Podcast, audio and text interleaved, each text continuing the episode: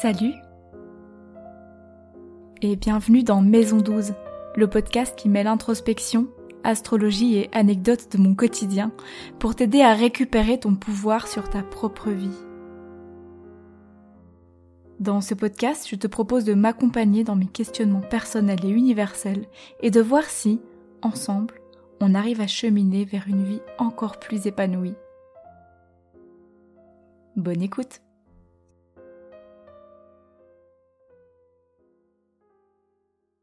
Dans l'épisode de la semaine dernière, je vous parlais d'à quel point fuir l'action avait impacté ma confiance en moi sur le long terme.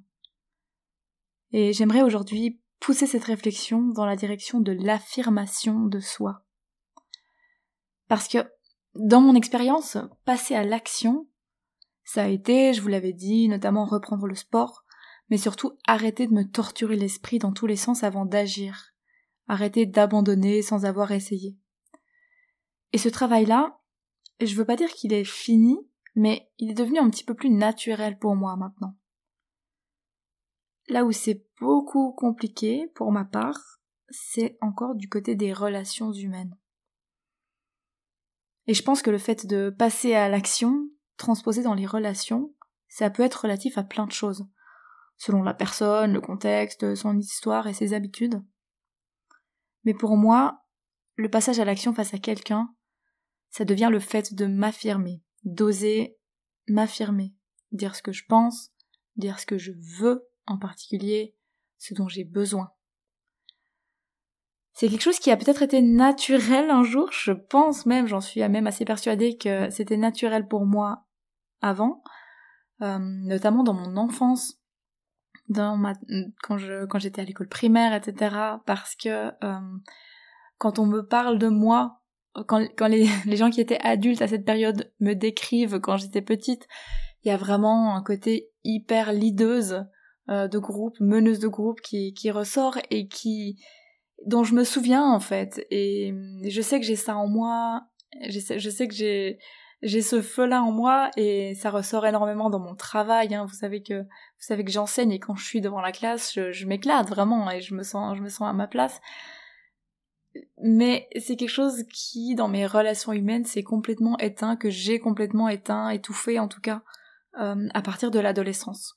Et hum, comme par hasard, l'adolescence, donc au moment où on commence à se poser des questions sur les interactions sociales, quelle est ma place par rapport à l'autre, en quoi je suis différente, est-ce que euh, je suis appréciable, euh, rapport euh, au début des petites relations amoureuses, etc. Donc moi c'est à ce moment-là que j'ai étouffé un petit peu euh, ce côté euh, euh, et tout. Et depuis là, c'est vraiment quelque chose qui est plus vraiment naturel quand je suis en face à face à une seule personne. C'est différent dans les groupes. je vais en parler un petit peu tout à l'heure, mais je vais surtout vous parler du rapport de 1 à 1. D'une personne face à moi, moi face à une personne.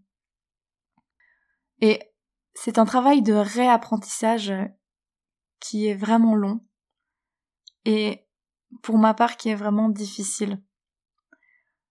Cette prise de conscience, celle euh, du fait que j'osais pas m'affirmer dans mes relations, elle est hyper récente, surtout quand euh, je me rends compte euh, les années depuis lesquelles je me pose des questions. Moi, je suis beaucoup dans la réflexion, dans l'introspection, hein, vous l'avez compris, mais le fait de me rendre compte que j'osais pas m'affirmer, c'est hyper récent. Ça date de, enfin, ça fait deux ans, je pense que que ça, doit faire deux ans que cette question traîne dans ma tête, alors que je vous dis, je me pose des questions sur moi, etc. depuis euh, depuis que je suis je suis enfant, vraiment. Hein.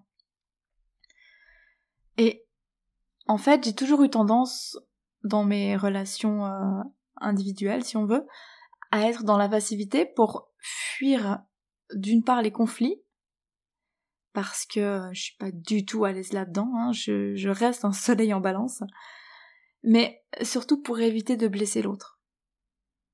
J'avais l'impression que si je m'affirmais, si j'exprimais quelque chose que je voulais, j'enlevais à l'autre la possibilité d'avoir accès à ce qu'il ou ce qu'elle voulait. Et du coup, je choisissais de me taire. Je choisissais le sacrifice silencieux. Pourquoi silencieux Parce que en fait, l'autre ne savait même pas que j'avais eu ce débat intérieur. Au moment où je dis euh, non, non, c'est égal. D'ailleurs, c'était ma phrase fétiche, c'est égal pendant pendant des années. J'avais mes amis, euh, ma famille qui, qui se moquaient de moi parce que, enfin, surtout mes amis, ma famille pas trop, mais j'avais mes amis qui se moquaient de moi parce que je disais toujours c'est égal, c'est égal, et que en fait ça les saoulait parce que euh, s'il fallait qu'on fasse une activité, on demandait quand même mon avis, puis je disais toujours c'est égal, et puis ils devaient toujours choisir, et moi je faisais que suivre quoi. Et je comprends que ce soit énervant, d'ailleurs. Moi-même, maintenant, ça m'énerve si je le fais. Et euh, du coup, au moment où je disais non, non, c'est égal, ou euh, bah, comme tu préfères, moi je te suis, pas de problème, la personne en face ne sait pas que qu'au fond j'ai vraiment une envie. Parce que je suis, en, train de tout faire pour le convaincre que c'est pas le cas, ou pour la convaincre que c'est pas le cas. Et en fait, à force d'avoir adopté et de renforcer ce comportement-là, moi-même j'y croyais et j'avais plus aucun accès à mes désirs personnels. J'étais convaincue, mais vraiment, hein, convaincue que mon désir c'était seulement de faire plaisir à l'autre, que je trouvais mon bonheur dans le fait d'éviter un maximum les conflits, d'éviter un maximum euh, de perturber les plans de l'autre. Alors que, en fait, des fois, c'est en perturbant les plans qu'on crée des choses superbes et inattendues et belles, en fait. Et c'est comme ça aussi qu'on co-crée, qu'on n'est pas en train, deux personnes en train de faire un chemin euh, à 10 mètres d'intervalle euh, en parallèle, mais qu'on arrive à, faire un truc ensemble, quoi. Et en fait, pour moi, ici, je fais un parallèle avec euh, la question du triangle de Cartman. Vous connaissez, je pense, euh, le concept. Donc, c'est ce triangle entre les trois, euh, les trois points qui sont victime, bourreau et qu'est-ce que j'ai oublié? Et sauveur. Victime, bourreau et sauveur. Et en fait, qu'est-ce qui se passe ici quand je dis à l'autre non, non, c'est égal, c'est bon, je te suis, alors que moi-même j'ai un désir que j'exprime pas, c'est que j'adopte moi-même systématiquement la posture de victime. Et sans forcément en avoir conscience, du coup, je fais de l'autre un bourreau. Je lui laisse pas le choix de prendre cette place de bourreau puisque moi je me suis attribué, j'ai pris la place de la victime. Et d'un autre côté, j'ai l'impression moi d'être la sauveuse parce que je dis oui, tu vois, c'est grâce à moi que euh, euh, on va faire un truc que tu aimes. Et le problème en adoptant cette posture de sauveuse, c'est que j'attribue à la personne en face une posture de victime. Donc, en adoptant ce comportement-là, je fais à la fois de la personne en face de moi une victime et un bourreau. Ce qui est, euh, j'ai pas envie de juger ni mon comportement euh, passé et encore peut-être des fois présent, et le vôtre si vous êtes aussi dans cette euh, dans cette habitude-là, mais c'est enfin c'est stupide dans le sens où c'est une perte d'énergie complètement. C'est mettre l'énergie là où il faut pas en fait parce que ça crée à la fois énormément de frustration à la fois pour moi qui qui ne cherche pas à savoir quels sont mes vrais désirs et qui ne les exprime pas ça fait que je les case quelque part et que c'est pas sain quoi et en même temps c'est frustrant pour l'autre parce que la personne en face a l'impression que ouais vous êtes pas super impliqué vous avez pas super envie ou quoi et donc ça crée, ça finit en tout cas toujours par créer de la douleur, que ce soit d'un côté, de l'autre, ou des deux en même temps, et pour moi, c'est tirer une balle dans le pied de la relation, en fait. De pas s'affirmer, de, de, de rester silencieux et dire oui, d'accord. Oui, comme tu veux, ok. Euh, sans se poser la question, parce que peut-être que oui, peut-être que en fait, si la personne vous dit est-ce qu'on va faire du kayak et que vous, avez super envie de faire du kayak, ok, pas de souci, allons-y, mais c'est pas la même, c'est pas la même attitude de dire yes, trop bien, que de dire c'est égal si tu veux. Et puis ça, on le sent tout de suite d'ailleurs. Hein. Quand, euh, quand on est dans une discussion, on sent très bien si la personne est emballée pour de vrai ou si c'est de la politesse, entre guillemets. Et plus j'y pense, plus je me rends compte que euh, c'est fou à quel point c'était naturel pour moi et à quel point encore aujourd'hui c'est vraiment très ancré chez moi. J'y travaille à fond depuis plusieurs mois, en particulier euh, en, tout vraiment depuis deux ans, je dirais, mais là ça fait quatre, quatre mois que c'est c'est violent dans, mon travail personnel, mais en fait la tendance est toujours pas partie. Et c'est le cas un petit peu au travail, des fois, mais là c'est beaucoup plus facile pour moi, euh, donc je veux dire dans le cadre professionnel, euh, à l'école, parce que euh, j'ai trouvé ma voie, je sens que j'ai trouvé ma voie, je suis à ma place dans la classe, et je prends beaucoup d'expérience, j'ai des retours hyper valorisants, à la fois des collègues, euh, des supérieurs, mais aussi des élèves, et ça, c'est ça, ça, ça a pas de prix pour euh, pour construire une confiance, quoi. Mais c'est surtout dans mes relations, comme je vous disais, euh, interpersonnelles que ça ça transparaît encore beaucoup. Dans mes relations avec les gens que je connais peu, donc dans imaginons des situations euh, sociales où je vais croiser des gens pendant une soirée, un événement, et puis et puis plus forcément les revoir. Maintenant, ça va beaucoup mieux. Euh, à l'époque, ça se manifestait vraiment par une tendance à l'effacement.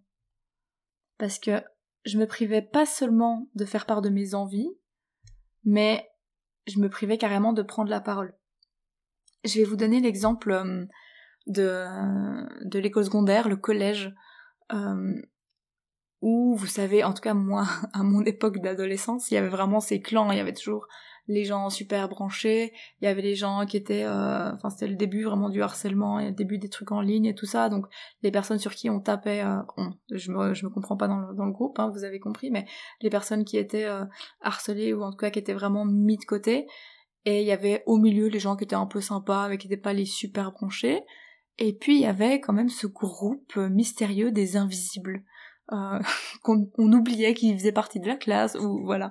Et moi, je me suis toujours, j'ai toujours réussi à me caser dans ce groupe des invisibles, quoi.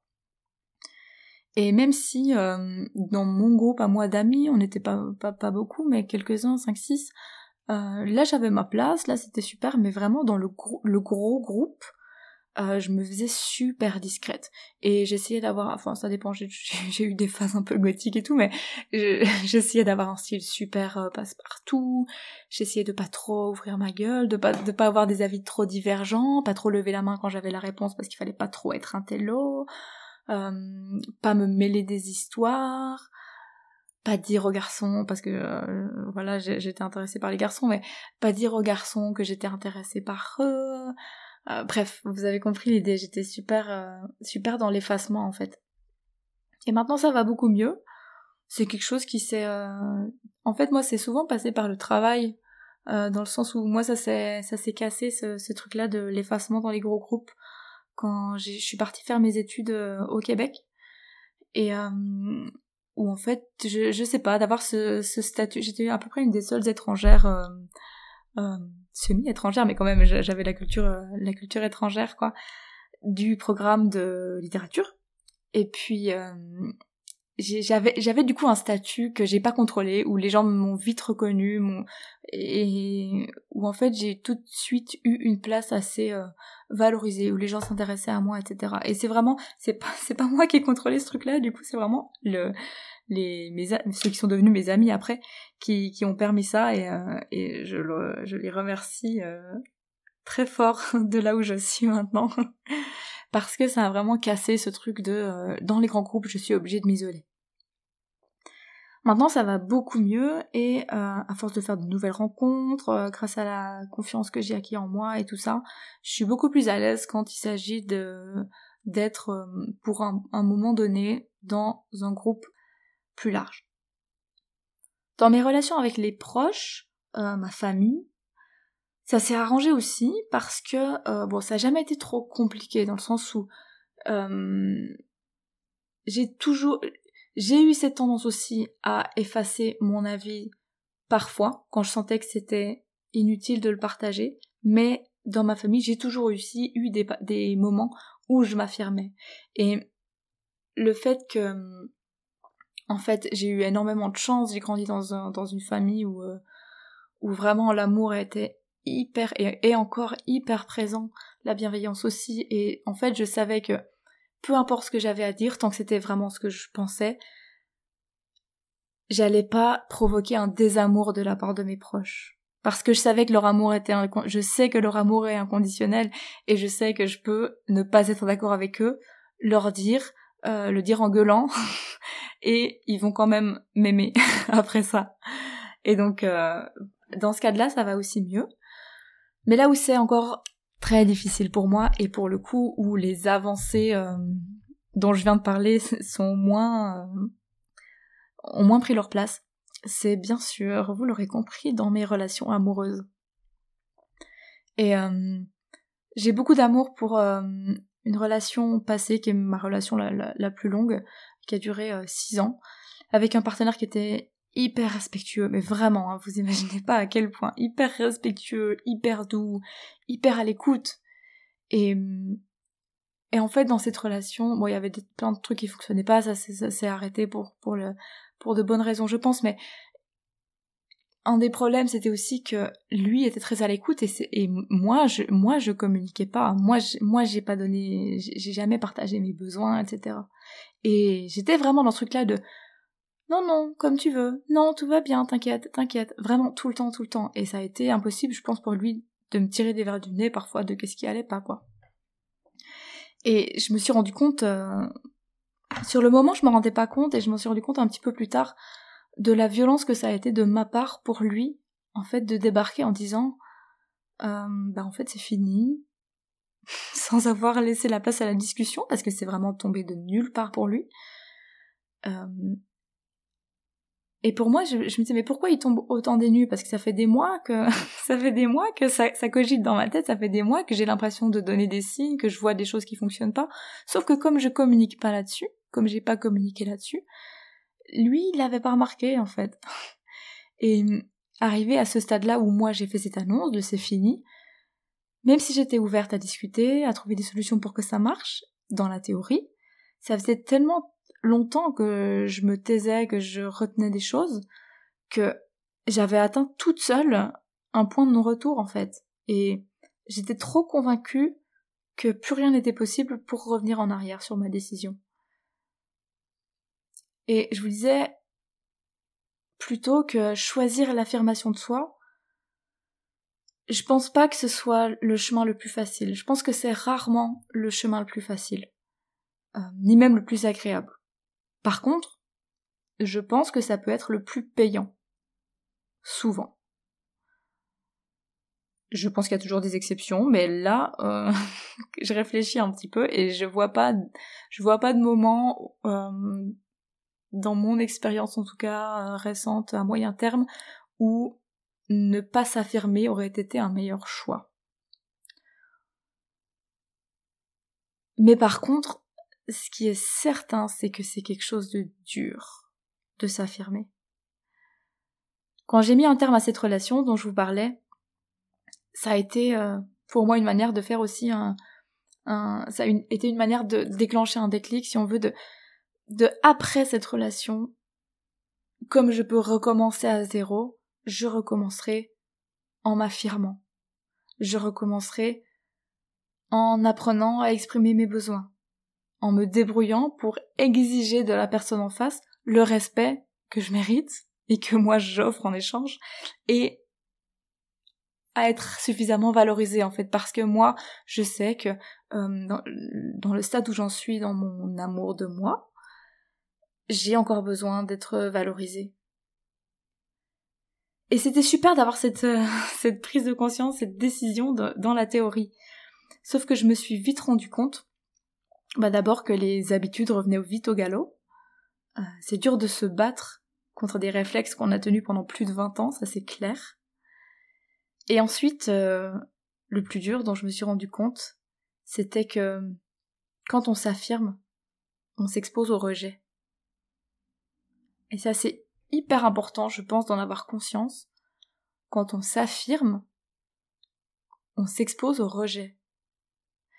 Et pour le coup, moi je me suis tellement adaptée aux autres dans ma vie, moi-même, sans, que personne ne me l'impose, hein, j'insiste là-dessus, c'est moi-même qui me suis mise dans cette cage, et je me suis tellement adaptée aux autres que le rejet, c'est pas quelque chose que j'ai eu l'habitude d'expérimenter. Et euh, c'est assez dur de c'est assez dur de le dire euh, de le dire ici. ça me fait un petit quelque chose parce que en même temps, ça me place dans une posture de privilégié qui a pas euh, subi énormément de rejet. Mais c'est moi qui me suis aussi euh, débrouillée pour que pour éviter et en évitant parfois justement de vivre des expériences, de vivre des relations pour éviter de risquer ce rejet. Donc je, pense que c'est plus passer à côté de possibilités euh, dans ma vie jusqu'ici. Et c'est quelque chose qui au contraire me fait super peur, ce rejet, et, je pense que c'est cette peur-là qui m'a motivée à, à garder une attitude malléable en fait pendant des années. Et donc euh, revenons à l'historique tac tac tac, fin de la relation euh, dont je vous parlais. À la suite de ça, je me retrouve dans une relation où je me sens super bien parce que j'ai commencé en en étant vraiment moi-même, pas que j'étais pas moi-même dans la relation d'avant, mais là c'était différent. Pendant ces années-là, j'ai construit aussi ma confiance, etc. Donc j'étais quelqu'un de plus confiante quand j'arrive dans cette nouvelle relation. Euh, je pense que je rayonnais plus aussi, que j'étais plus en accord avec euh, qui j'étais vraiment. Mais dans cette relation, comme dans je pense toutes les relations, il y a certains trucs qui coincent un petit peu, euh, qui me qui me dérangent et qui m'alertent dans le fait où c'est des le, sentiment que ça me provoque, c'est que je ne me sens pas respectée. Et habituellement, je me serais tue. Si j'avais pas eu cette prise de conscience dont je vous parlais, où je me dis, bah, à partir de maintenant, je m'affirme, je pense que je me serais tue. Mais là, je me suis dit non, t'as décidé que tu t'affirmais. Donc, je me suis mis un coup de pied aux fesses, j'ai osé exprimer mon ressenti et mes besoins. Et ce qui a été très difficile, c'est que bon, il y a eu une première étape où j'ai exprimé ce besoin, ce besoin-là. J'ai dit, ok, je me sens pas super respectée, j'ai besoin que euh, on discute de telle chose. Enfin, je veux pas rentrer dans les détails, quoi. C'est pas, c'est pas du tout l'objectif, mais j'ai exprimé un besoin. J'ai dit que j'avais besoin qu'on en discute euh, pour trouver une solution. Ce à quoi j'ai eu une réponse positive. Ok, on en discutera. Discussion qui n'a pas eu lieu, mais c'est une autre, c'est une autre question. Et ça, c'était la première étape. Donc là, ok. Deuxième étape,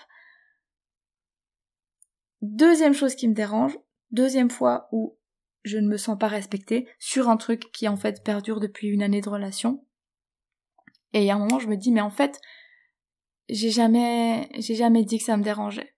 Donc là, je vais dire, là, je vais dire, je ne me sens pas respectée dans telle chose. Et je pense que, au fil de cette relation, c'est la seule fois, ou en tout cas c'est la première fois, où je me suis affirmée dans une position qui était euh, pas forcément contradictoire, mais qui était différente de celle de la personne en face.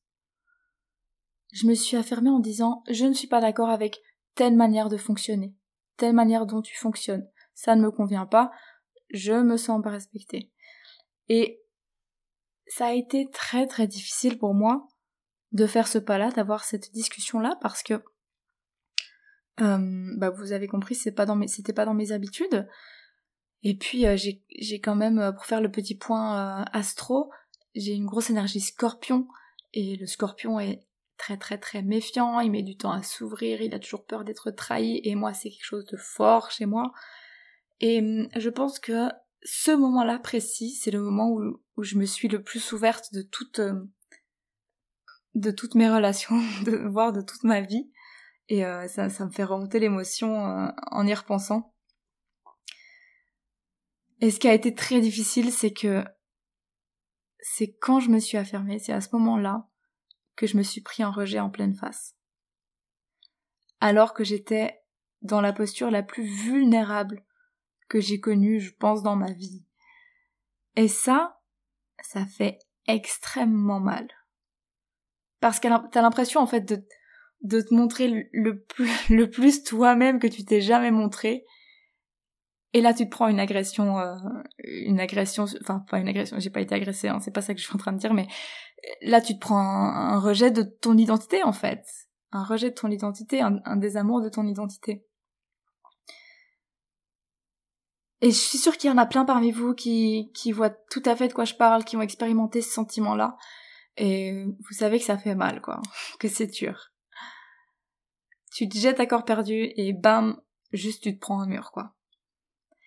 Et c'est pas l'autre en face qui est foncièrement mauvais, pas du tout, qui veut nous faire du mal, c'est pas du tout le cas.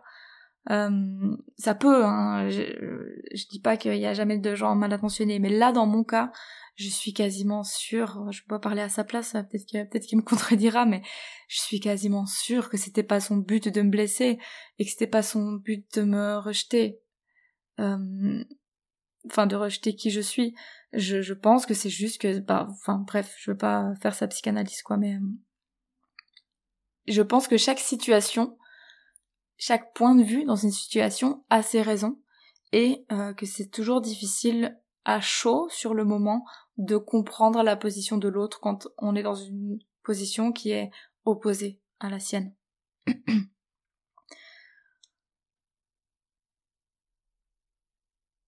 Dans chacune de ces situations de rejet, l'autre a une raison qui lui paraît être la bonne, en fait. Et forcément, notre point de vue, euh, c'est souvent incompréhensible. Et l'inverse l'est aussi sûrement. Mais ce que je veux dire, c'est que c'est pas parce que ça fait mal parce qu'on s'expose à la possibilité d'un rejet, qu'on doit regretter d'avoir ouvert sa bouche et de s'être affirmé. Parce que pour moi, c'est comme ça qu'on avance en fait dans la vie, dans la connaissance de soi, dans l'affirmation de soi. C'est en s'affirmant qu'on arrive à demander ce qu'on veut et qu'on arrive à obtenir ce qu'on veut et qu'on se contente pas du minimum de ce que les autres veulent bien nous donner, que les autres devinent qu'on ait peut-être envie d'avoir, parce que là, on n'a aucun contrôle sur notre vie et sur où on va, en fait. Et je pense que c'est aussi comme ça, en s'affirmant, qu'on évite les comportements toxiques. Autant celui des autres envers nous que euh, notre comportement qu'on pourrait avoir envers d'autres, parce que on le dit pas souvent, mais euh, on le dit pas assez souvent, mais euh, on peut soi-même aussi tout à fait être toxique envers l'autre personne, et c'est pas forcément volontaire, d'accord? C'est toujours pas forcément une envie de blesser l'autre. Et je pense que s'il y a une chose que j'aimerais que vous reteniez de cet épisode-là, c'est que c'est en s'affirmant, c'est en osant tenir notre ligne jusqu'au bout qu'on est capable d'être un peu plus soi-même au quotidien.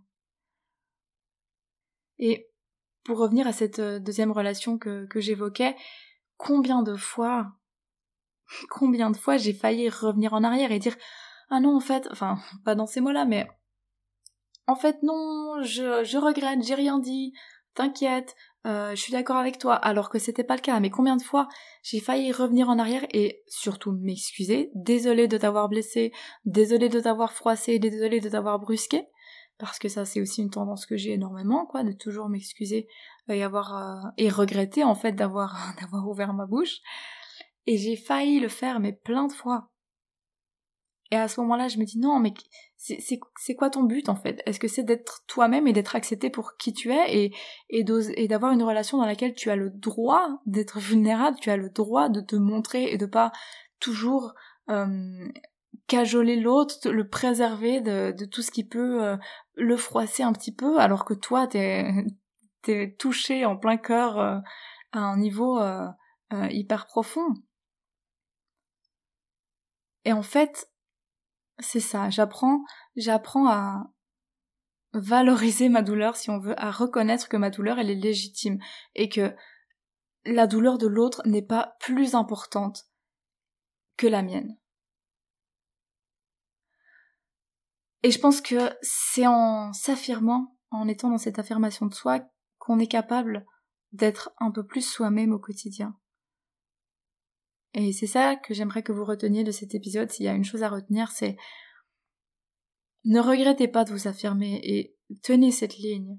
Tenez vos objectifs qui concernent votre propre comportement, votre propre manière d'agir avec l'autre jusqu'au bout, quand c'est nécessaire, quand ça a du sens pour vous.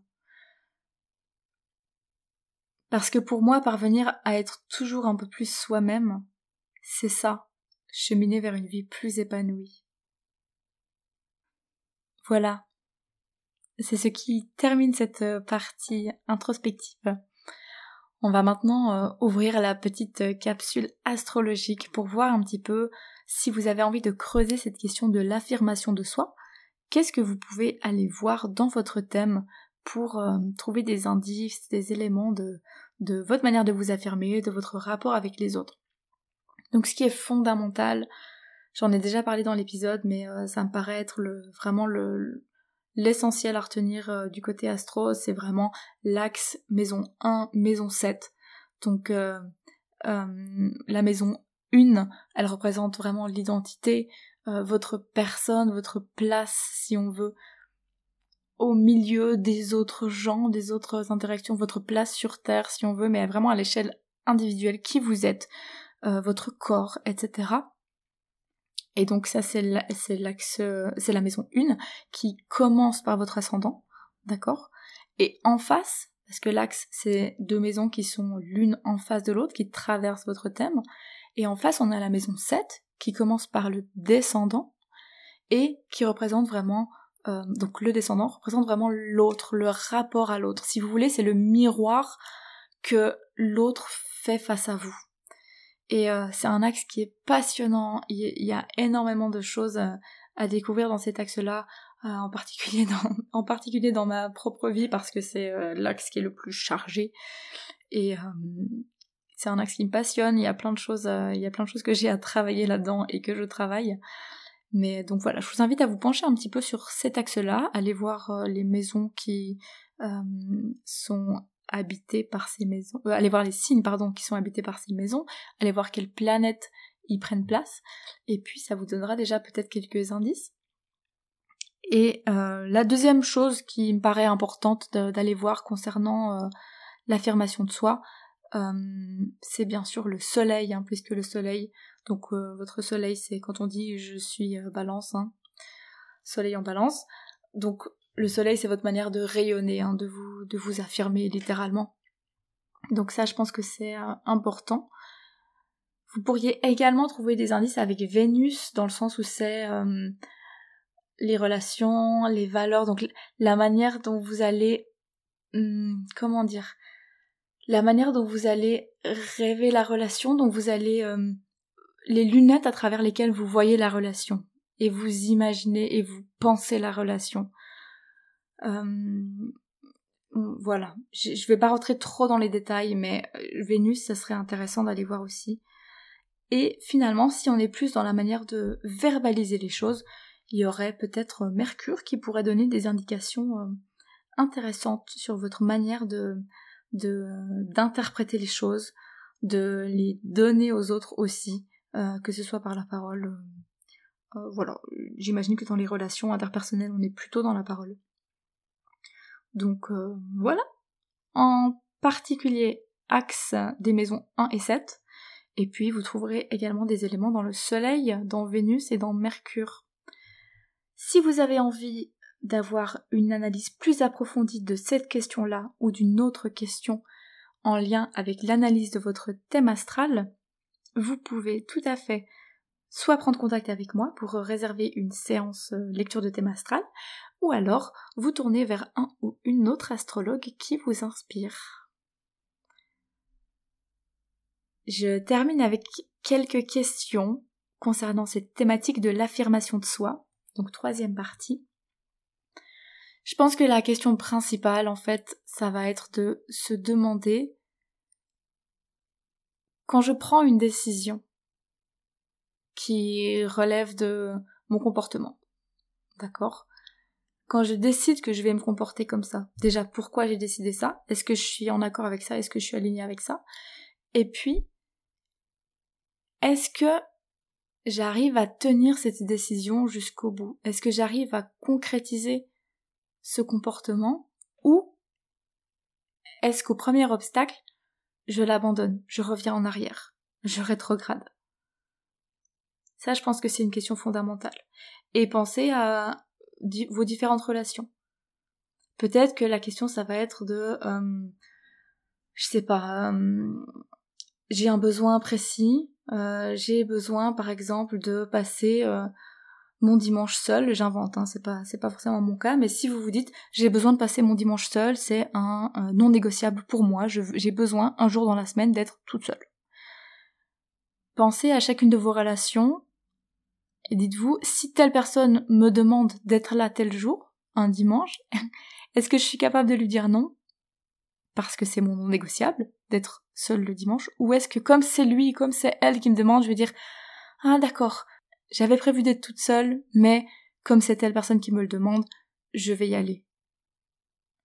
Sans que ça vous nourrisse, vous. Sans que vous disiez ah oui finalement j'avais plus envie d'aller faire tel truc que euh, euh, genre j'avais plus envie d'aller l'aider à déménager que rester toute seule dans mon appart à, dormir. Peut-être que oui, peut-être que non. Donc regardez un petit peu vos différentes relations, euh, à qui vous êtes capable de dire non quand ça va dans le sens de vos besoins, quand leur demande va à l'encontre de vos besoins? Je pense que c'est vraiment la question euh, principale à se poser à l'issue de cet épisode.